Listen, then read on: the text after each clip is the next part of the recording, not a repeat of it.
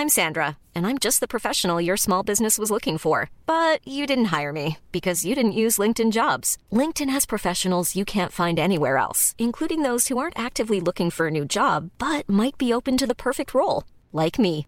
In a given month, over 70% of LinkedIn users don't visit other leading job sites. So if you're not looking on LinkedIn, you'll miss out on great candidates like Sandra. Start hiring professionals like a professional. Post your free job on linkedin.com/people today. C'est qui? Qui? C'est Kikina Studio?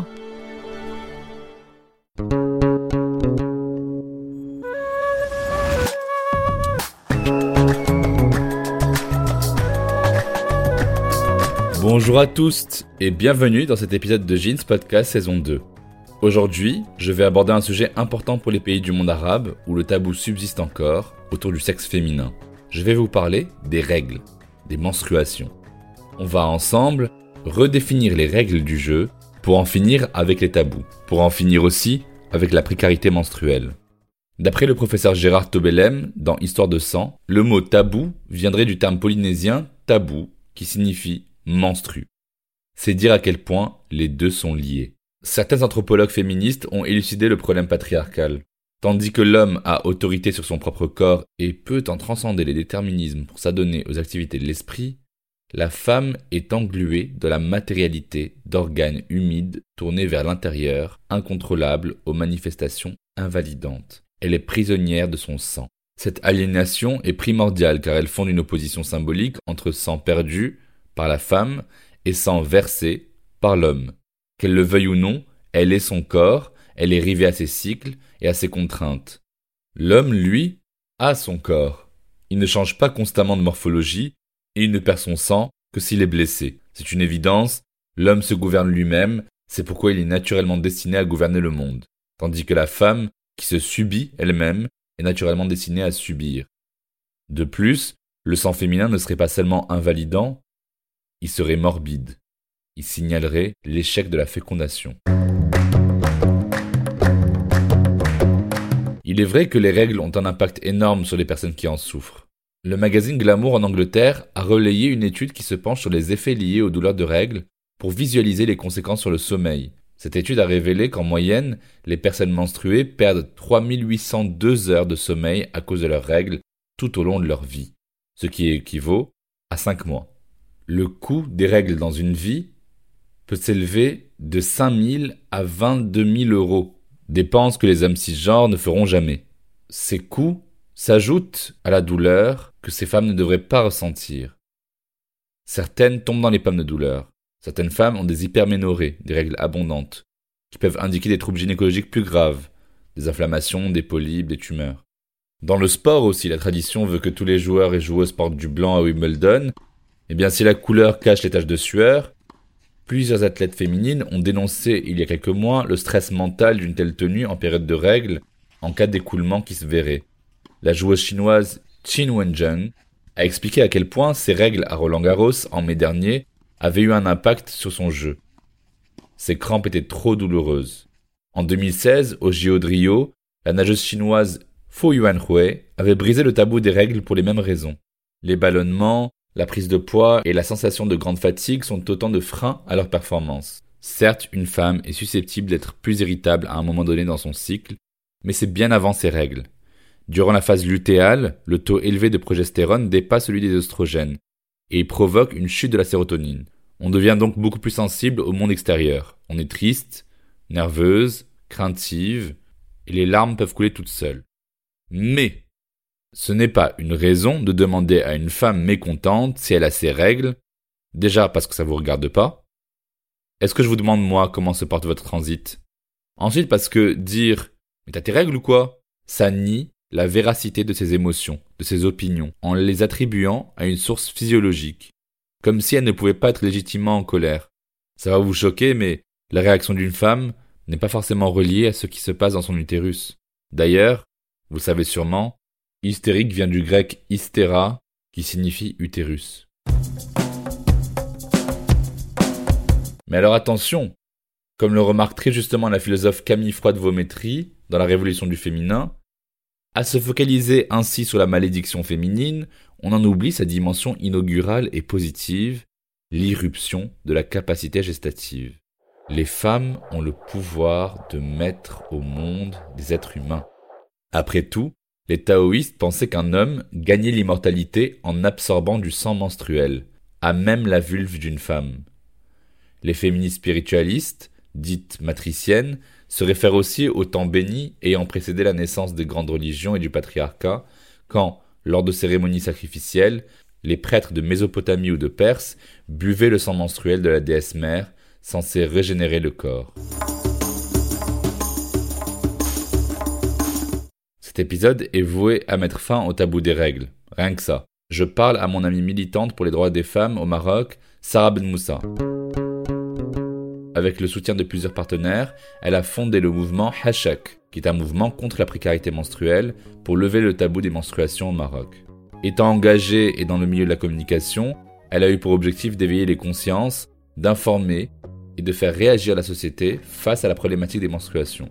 Médiatisée grâce à ses prises d'initiative en faveur de la défense des femmes et enfants au Maroc, contre les violences sexuelles notamment, Sarah a porté le hashtag MeTooUniv au Maroc, censé libérer la parole autour du harcèlement sexuel dans le cadre scolaire et universitaire. Hachak, en dialecte marocain, ça veut dire désolé, et ça s'utilise avant de prononcer un mot considéré comme sale. Les toilettes, des chaussettes, un chien, une poubelle ou des règles. Petite précision, nous parlerons ici majoritairement des femmes cis qui ont leurs règles, mais bien sûr certaines personnes non binaires et hommes trans peuvent aussi avoir leurs règles. Merci donc ma très chère Sarah d'avoir accepté mon invitation dans Jeans. Merci à toi pour ton invitation.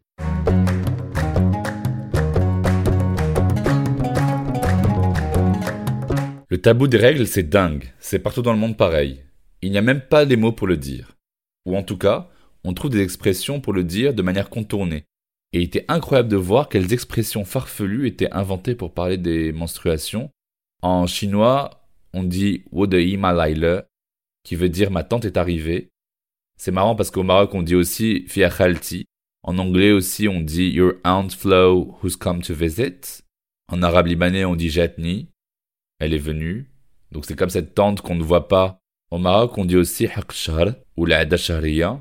Dans le slang local, on dit aussi la Belouidad, une équipe de foot casablancaise dont les couleurs de maillot sont rouges. Donc, euh, c'est-à-dire qu'une femme qui a ses règles jouerait aux couleurs de ce club de foot.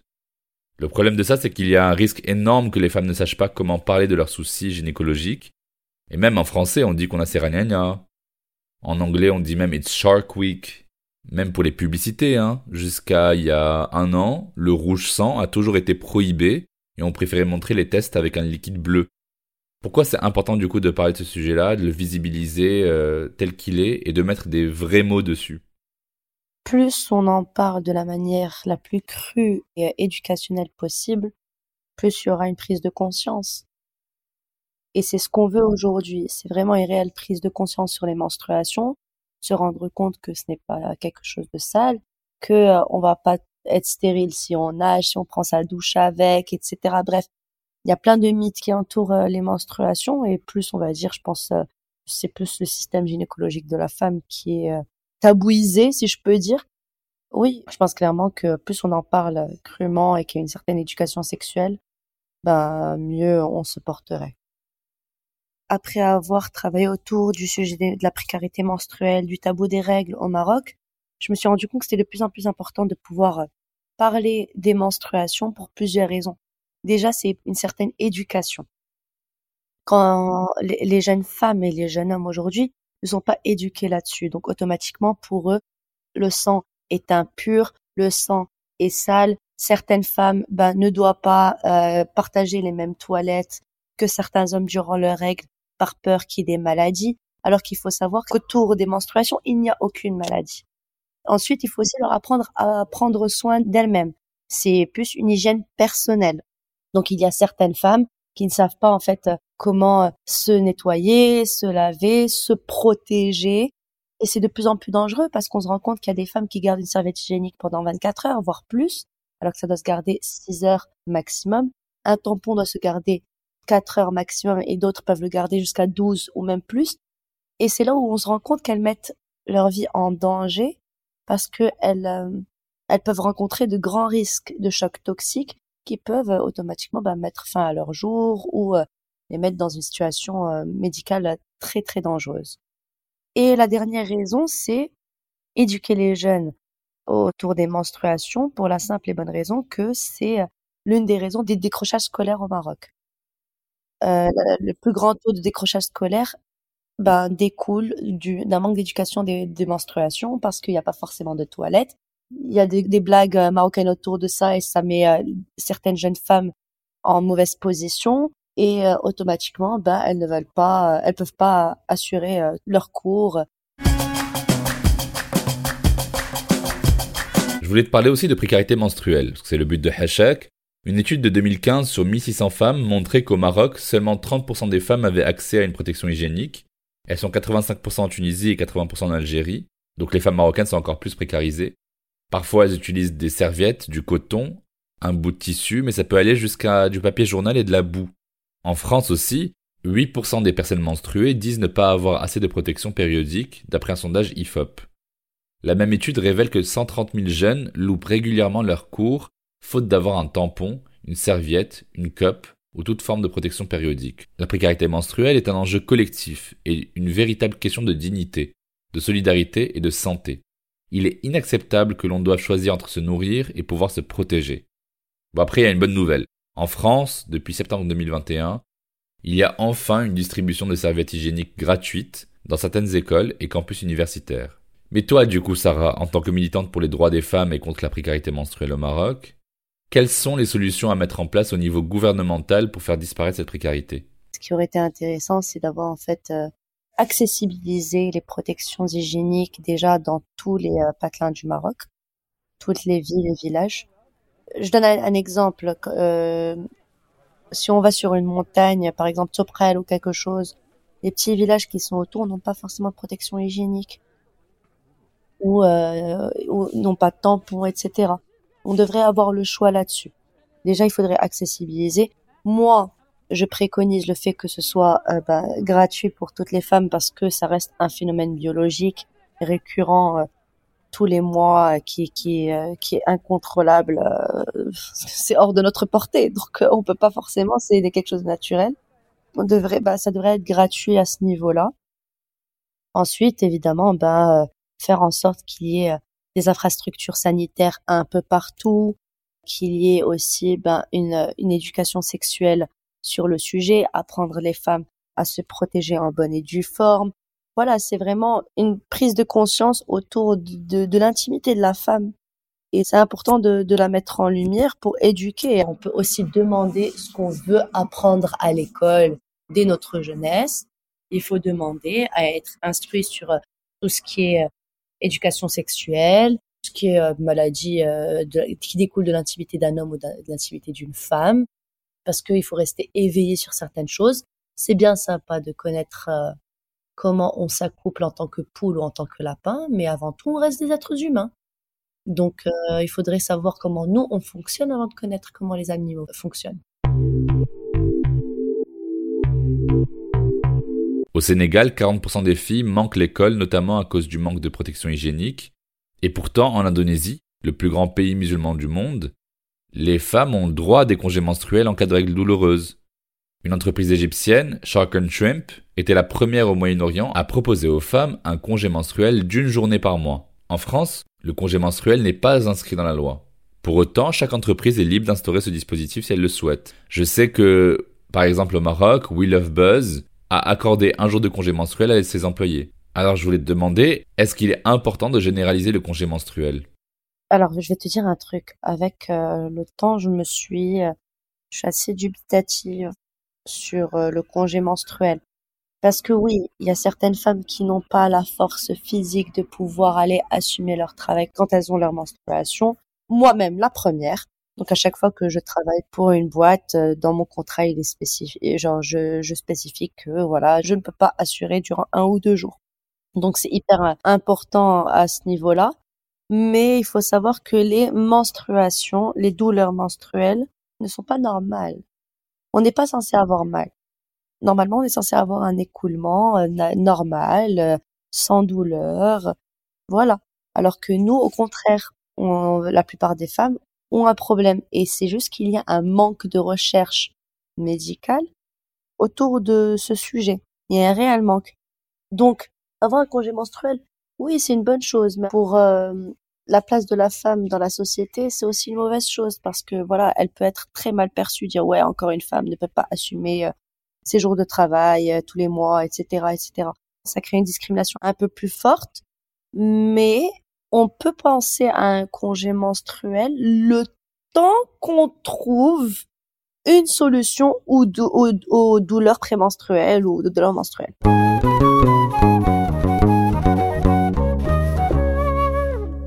Assez rapidement, je voulais te demander quels sont les différents types de protection hygiénique aussi. Euh, on connaît la serviette, on connaît le tampon, mais il y a aussi la culotte menstruelle ou la coupe menstruelle qui est très en vogue en ce moment. Quelles sont les solutions du coup qui pourraient démocratiser l'hygiène menstruelle, à ton avis? Les serviettes, les tampons, il y a les culottes menstruelles, les serviettes hygiéniques relavables et les cups menstruelles. Après, évidemment, on en a toujours d'autres, hein, et c'est juste qu'il faut euh, qu'elle ressorte. Mais euh, oui, la coupe menstruelle, il y a eu de très très très bons retours. Mais le problème, c'est qu'au Maroc, ça va être très dur à démocratiser. Parce que déjà, c'est quelque chose qu'on insère à l'intérieur. Donc euh, déjà, le tampon, on est assez dubitatif à ce niveau-là. Au Maroc, l'hymen, pas l'hymen, la virginité, la part de virginité. Bon, du bullshit, hein, on sait bien que euh, la tampon ne veut pas dévierger. On peut pas forcément démocratiser les les protections, les différents types de protections. On les, on les met en avant, on les explique, on les présente, on rassure, on éduque, et après, libre choix à chacun. Mais on peut pas essayer de démocratiser une plus que l'autre. La serviette hygiénique, bah, elle a été hyper démocratisée, ça a été quelque chose qui est connu maintenant aux yeux de tous, parce que voilà, ça découle de la couche, euh, les enfants le mettent dès le plus jeune âge, donc ils ont pas forcément peur. Est-ce que c'est vraiment ce qui est le plus hygiénique d'ailleurs, la serviette? Non, c'est pas ce qu'il y a de plus hygiénique, pas du tout. Absolument pas. Ce qu'il y a de plus hygiénique, euh, c'est la, coupe menstruelle et euh, c'est les culottes menstruelles. C'est vraiment ce qu'il y a de plus hygiénique. C'est aussi euh, ce qu'il y a de moins risqué pour tout ce qui est maladie et autres. Et la, et la coupe menstruelle, tu penses qu'au-delà du facteur culturel, tu penses qu'il n'y a pas aussi un facteur qui est celui du dégoût par rapport au sang, par rapport à la vue des menstrues mais après, plus on est éduqué, moins on est dégoûté de son propre sang, ça reste le nôtre. Tu, tu vois ce que je veux dire? Il y en a, je peux comprendre qu'ils soient un peu plus, on va dire, fébriles à ce niveau-là. Et d'autres, euh, bah, si on leur explique bien comment ça se passe, euh, comment ça se, ça, se lave, comment tu te protèges et tout, euh, je pense qu'il y aurait pas de souci. Et il n'y a pas de risque de fuite? Euh, non. Ça a une fonction de ventouse. Tu la fais rentrer, ça se ventouse à l'intérieur de toi. Et donc après, aucune possibilité que ça sorte jusqu'à que tu pinces de l'intérieur pour pouvoir ressortir la coupe.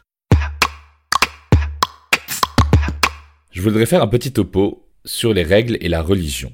Les récits traditionnels religieux de l'Ancien Testament, Midrash, responsabilisent toutes les femmes qui doivent ainsi se soumettre à toutes les obligations et accepter leur menstruation comme une souillure due à cette faute originelle. Les femmes qui ont leurs règles sont ainsi exclues des activités religieuses et ne peuvent pas entrer dans les synagogues. Certaines autorités du judaïsme ne serrent pas la main des femmes de peur qu'elles ne soient impures ou dites nidot. Dans le judaïsme orthodoxe, la femme réglée est considérée comme une nida, une exclue, une repoussée. S'accoupler avec une femme nida est même aussi grave que se livrer à l'inceste ou à l'adultère.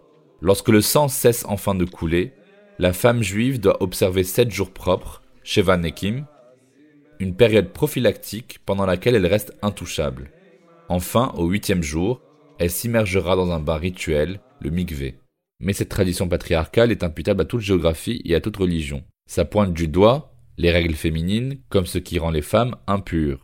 Au Moyen Âge, Albert le Grand, qui sera fait saint et docteur de l'Église, écrit dans De Secretis Mulierum une recommandation aux hommes de rester à distance des femmes pendant leurs règles, car celles-ci contiennent un poison porteur de lèpre. Au Népal, les hindous enferment encore des femmes dans des grottes pendant leurs règles, selon la tradition du Chapaodi. Cette ostracisation envers la femme réglée s'observe donc dans les Védas, dans les écrits saints de l'hindouisme, je cite les lois de Manu 5.85, quand il a touché un kandala, c'est-à-dire un intouchable qui s'occupe des corps morts, une femme menstruante, un hors-caste, une parturiante, un cadavre. Il se purifie en se baignant. Une petite deuxième pour la route. Un porc domestique, un coq, un chien, une femme menstruante et un eunuque ne doivent pas regarder les brahmanes lorsqu'ils mangent. Dans l'islam, le Coran Surah 2 verset 222 incite à s'écarter des femmes durant leurs règles. Dieu parle de El huwa Eden. Alors évidemment, on retrouve la traduction quasi unanime des patriarches renvoyant Eden à la souillure. Or, c'est incorrect. Eden évoque en réalité la notion de préjudice, de nuisance, de mal. Très vite, c'est devenu grave qu'une femme qui a ses règles touche le Coran. Alors qu'il faut ménager les femmes qui vivent l'indisposition et non pas les écarter parce qu'elles sont sales. Elles ne sont pas interdites de jeûner ou de faire leur prière, elles sont autorisées à ne pas le faire. Nuance. Alors revenons à nos moutons. Le sexe pendant les règles. Je sais que c'est convenu comme étant la seule restriction sexuelle claire en islam, en plus de la pénétration anale. Selon une enquête réalisée pour la marque Nana, 80% des personnes menstruées évitent les relations sexuelles pendant les règles. Pourtant, selon une autre étude américaine, cette fois-ci, 62% des femmes ont envie de faire l'amour pendant leurs règles. Est-ce que tu penses pas que c'est en empêchant les femmes de coucher pendant leur menstru qu'on conserve la vision des règles comme sales? Le plaisir sexuel durant les menstruations est complètement différent d'une femme à une autre.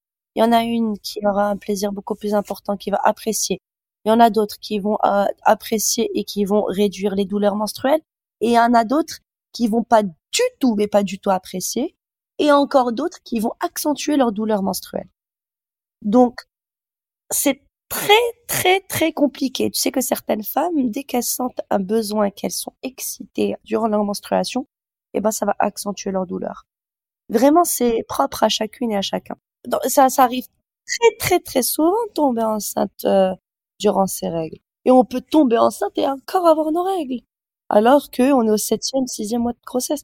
Vraiment, euh, non, vraiment, tout ce qui touche à l'intimité de la femme reste propre à chacune. C'est pour ça qu'il faut essayer d'être éveillé à ce niveau-là et de connaître en fait toutes les branches. Je sais de sources sûres, j'ai parlé à plusieurs, plusieurs femmes de plusieurs milieux différents. Il y a plein de femmes avec leur euh, mari ou conjoint ou euh, petit ami qui ont des relations sexuelles durant leur menstruation, mais quand c'est pour en discuter devant des amis ou des personnes qui la connaissent, ils ne veulent pas le confirmer parce que ça reste comme quelque chose de chouma. On n'est pas censé en parler, encore moins parler des monstres. C'est quelque chose qui tâche les, règles. Donc pour eux, ce qui tâche est sale. Évidemment, ça, ça, ça nourrit euh, le tabou. Je voudrais aussi parler des deux moments des règles dans une vie euh, qui sont importants. La première apparition dans l'adolescence et la disparition lors de la ménopause. Euh, du coup, au-delà des problèmes d'aménorrhée, c'est-à-dire d'absence de règles, est-ce que tu pourrais nous parler des défis que rencontrent les personnes qui ont leurs règles pour la première fois et puis celles qui ne les ont plus Du coup, qu'est-ce qui se passe euh, Qu'est-ce qui se passe pour elles personnellement et puis symboliquement, euh, socialement? Bah Déjà, bah, socialement pour celles qui l'ont pour la première fois, dans certaines, bon, c'est de moins en moins, mais c'est toujours d'actualité dans certaines familles. C'est oui, de grandes fêtes, on offre des bijoux en or à la petite, on l'habille comme si c'était le jour de son mariage, on la met sur la maria. Bref, euh, c'est toute une mise en scène. Et euh, donc euh, voilà, on prend des bols, on prend la taille de leur sein, on peut leur verser du lait sur les sur les cheveux, leur laver les cheveux avec du lait. C'est voilà, c'est vraiment hyper culturel. C'est vraiment complètement différent. Quand tu as quand tu as tes règles dans certaines familles, ben ça va être la grande fête comme je t'ai raconté, et avec d'autres, ça va être euh, euh, ça va être le contraire. Ça va être oui il faut pas surtout pas en parler. Tiens mais si mais ça. Et on a d'autres il y a des femmes qui n'osent pas le dire à leur maman qu'elles ont eu leurs règles donc elles essaient de se débrouiller toutes seules. Et, euh, et c'est là où tu vois la, la, dangerosité de la chose tu vois. Comment elles font? Bah elles essaient de, de, sonder leurs copines de sonder les personnes qui sont autour mais en aucun cas une personne qui ont qui a qui a une visibilité beaucoup plus large sur le sujet ça va vraiment être euh, juste euh, sonder euh, les, les petites personnes autour de toi. Il y a un réel tabou, je, je, crois que tu le sais déjà, c'est vraiment cacher au maximum la protection hygiénique, la mettre dans un papier, puis la mettre dans un, un autre papier, après la mettre dans un, dans un sachet noir, après. C'est tout, non, c'est vraiment. En fait, voilà, on va plus cacher une protection hygiénique que cacher de la drogue au Maroc. Et pour celles qui n'ont plus leurs règles, il y a vraiment pas grand chose. Hein. Elles sont juste complètement perdues, surtout que la plupart d'entre elles ne savent pas quand ça arrive, ne connaissent pas quelles sont les, premières sensations euh, d'un début de ménopause. Elles savent pas trop en fait. Et après, euh, ça leur tombe dessus.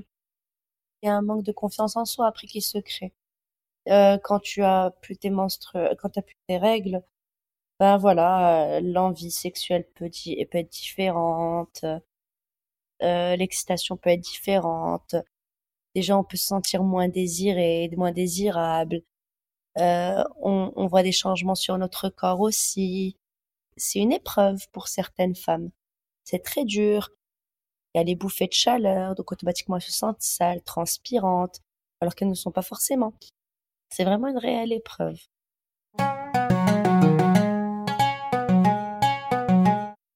Les règles, c'est aussi une question de santé publique. Au-delà des menstruations, de leur fréquence et de leur nature, il y a aussi le syndrome prémenstruel. Ah, le syndrome prémenstruel, euh, c'est comment on se sent juste avant les règles. C'est euh, c'est juste comment on se sent psychologiquement, physiquement, euh, etc. L'apparition de nausées, changement d'humeur. Évidemment, c'est pas, ça touche pas toutes les femmes en même temps, mais voilà, ça va être, ça va être vraiment le SPM, syndrome prémenstruel, tout ce qu'on peut ressentir avant. Il y a aussi l'endométriose. Il y a aussi le syndrome des ovaires polykystiques, SOPK. Donc est-ce qu'on peut établir une sorte de, niveau de douleur et est-ce qu'on sait quand est-ce qu'il faut s'inquiéter? On ne peut pas savoir quels sont les niveaux de douleur, ça, n'existe pas. On ne peut pas se dire quels sont les niveaux de douleur. Il y a des femmes, elles peuvent avoir une endométriose qui est euh, euh, silencieuse, d'autres qui peuvent être très très très très très présentes et donc des douleurs au point que ta jambe se bloque, au, point que tu tombes dans les pommes. Euh, ça peut être vraiment c'est vraiment propre à chacun. Il n'y a pas un taux de douleur. Déjà de base, on n'est pas censé avoir mal. Mais un taux de douleur, c'est impossible. C'est pour ça qu'il est important d'aller voir un gynécologue euh, tous les deux à trois ans, quand dès l'apparition de nos menstruations, et faire des bilans sanguins pour être sûr qu'on n'a aucune maladie. Mais on peut, il n'y a pas de niveau de douleur pour après agir. Non, c'est euh, agir dès que on a nos menstruations et faire en fonction plus tard. On va conclure, mais avant, dans chaque épisode de Jeans, on déconstruit ensemble un mythe ou un mytho qu'on m'a dit ou que j'ai souvent entendu. Un étudiant en médecine en France m'avait raconté que les règles féminines vouaient les femmes à avoir des sautes d'humeur en rapport avec leurs troubles hormonaux. Il m'a même dit Non mais sérieusement, ça peut vraiment les rendre hystériques, hein. D'ailleurs, il y en a beaucoup aussi qui sont en chien. Qu'est-ce que tu aurais répondu à ma place?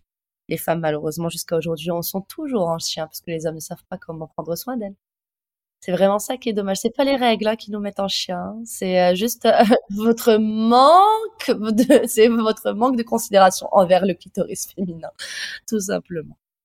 Non mais euh, c'est ridicule à souhait. Oui, on peut être à fleur de peau parce que nos hormones sont en ébullition. Il n'y a pas de souci. Et en plus, c'est pas parce qu'on a nos règles non plus. C'est en temps normal qu'on ait nos règles ou pas. C'est notre réaction elle est, on va dire, euh, dite euh, pour toi excessive, c'est parce que tu as cherché la chose. T'aurais pas une règle, on aurait peut-être réagi de la même manière. Mais euh, faut arrêter de toujours toucher, de dire ouais c'est les règles, ouais t'as tes règles, t'as tes règles, c'est pour ça que t'es énervé. C'est du bullshit et moi ça m'énerve. Et je te jure que je sais même pas quoi y répondre. Je sais pas quoi répondre. Merci mille fois Sarah d'avoir pris le temps de répondre à mes questions. Merci à toi, merci beaucoup beaucoup.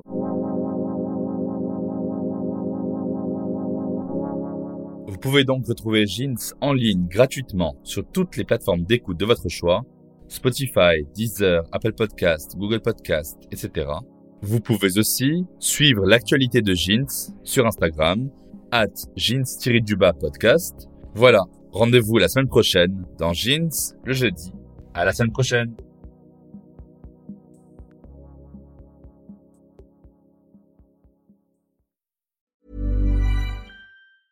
A lot can happen in the next three years. Like a chatbot may be your new best friend. But what won't change? Needing health insurance. United Healthcare Tri Term Medical Plans are available for these changing times Underwritten by Golden Rule Insurance Company, they offer budget-friendly, flexible coverage for people who are in between jobs or missed open enrollment. The plans last nearly three years in some states, with access to a nationwide network of doctors and hospitals. So for whatever tomorrow brings, United Healthcare Tri-Term Medical Plans may be for you. Learn more at uh1.com.